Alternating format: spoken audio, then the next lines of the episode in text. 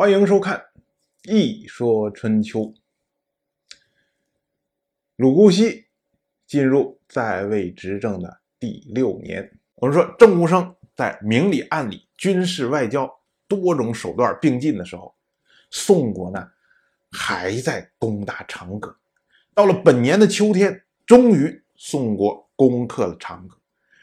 从去年的时候，郑国攻入宋国的外城。宋国为了报复郑国，所以呢开始包围长葛，到今年的秋天这才攻克，前前后后花了一整年的时间，而整个的大形势已经发生了完全的变化。所以，我们看郑国在那边内政外交，明明里暗里各种手段的在施展，宋国呢却是斤斤计较在一城一池的得失上面。由此我们看。不管是战略还是在战术上，宋国相对于郑国来说，已经不是逊了一筹两筹。到了本年的冬天，王室派人到鲁国来通告，说王室今年失收，所以呢，请鲁国代为购买粮食。于是呢，鲁姑息就出面向他那些盟国宋国、魏国、郑国、齐国啊这些国家。购买粮食，这个呢是符合惯例的。原因是王室论地位来说高高在上，没有办法跟这些诸侯直接购买粮食，因为有失体面，有失身份。所以呢，由鲁国作为代理购买，就变成了诸侯之间的交易，然后呢，再由鲁国把这些粮食送到王室去。这种事情其实不只是限于粮食购买这个问题上，以后我们还会看到，像王室的婚丧嫁娶，很多事情都是以鲁国作为中介来进行。鲁姑息跑到郑国去为王室购买粮食，郑国呢，哎，也就趁这个机会，郑武生跑到了王室去访问。这里我们要盘点一下郑国的。这么一两年以来的动态，从四国伐郑、五国伐郑，郑国吃了大亏。可是人家人多啊，没办法一下全部报复，所以呢，郑国呢就对这几个国家分批开始进行报复。首先对付的是魏国，因为魏国是始作俑者，发动是由魏国四国伐郑，发动是由魏国掀起的，呃。所以呢，这里呢，我们要重新盘点一下郑国这么一两年以来的所有的动态。当年四国伐郑、五国伐郑，哎，郑国吃了大亏。可是人家人多啊，你没办法一下全部报复，所以呢，郑国就分批对待。首先是攻打的魏国，原因是因为魏国是四国伐郑、五国伐郑的始作俑者。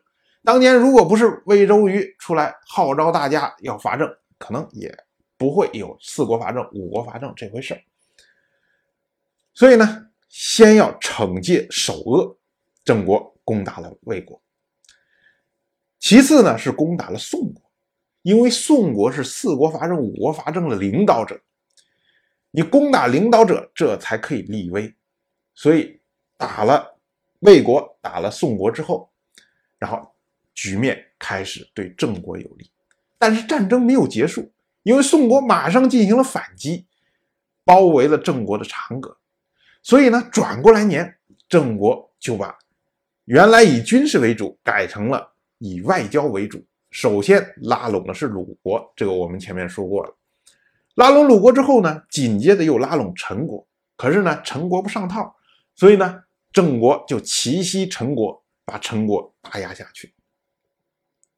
可是这儿有一个问题，因为陈国的这位陈包啊，他虽然看不上郑武生，但是呢，他是受到了天王姬林的赏识宠信。本来郑国和王室之间的关系就非常的紧张，现在又把王室宠信的人给打了，所以呢，郑武生就有必要来朝见天王，至少跟王室之间对陈国这个事情。达成一定程度的谅解，可是这位王室的天王年少气盛，从郑武生来根本就不待见他。这王室里面呢也有能人志士，有一位叫做周公黑肩，就出来来劝天王。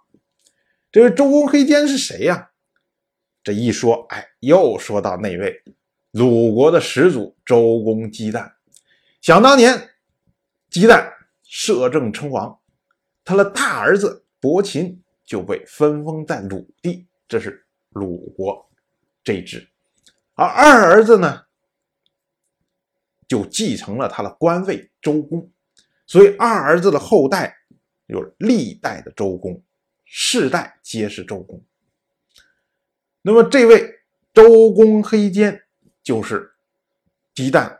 二儿子的后代，实际上姬旦还有很多其他的儿子，他不是就这两个儿子，还有其他的儿子。这些儿子呢，就被分封在这些荆棘里面，作为荆棘的小国。这些小国家呢，以后零零碎碎的，可能我们还会碰得到。再说这位周黑肩，他一看吉林不待见郑武生，就觉得不太合适。所以呢，就出来来劝姬陵。他说：“想当年呢，姬就东迁洛邑的时候，依靠的是谁呀？就是晋国和郑国的力量，有郑国的份儿啊。如今我们如果能够善待郑穆生，也许其他的诸侯看到了之后，会效仿郑穆生，多来王室朝见，这样有利于提高王室的地位。”可是您这么着对待他，不要说其他的诸侯不敢来，以后连政务生都不会来了。周黑肩如此苦口婆心的劝告，可是你挡不住年少气盛啊，人家姬林就是不听啊。所以我们说王室衰落就由此以下，已经没有没办法阻止。当然。我就这么一说，您就那么一听。谢谢收看。如果您对《一说春秋》这个节目感兴趣的话，请在微信中搜索公众号“一说春秋”，关注我。您不仅能得到《一说春秋》文字版的推送，还可以直接和我互动交流。我在那里等待您的真知灼见。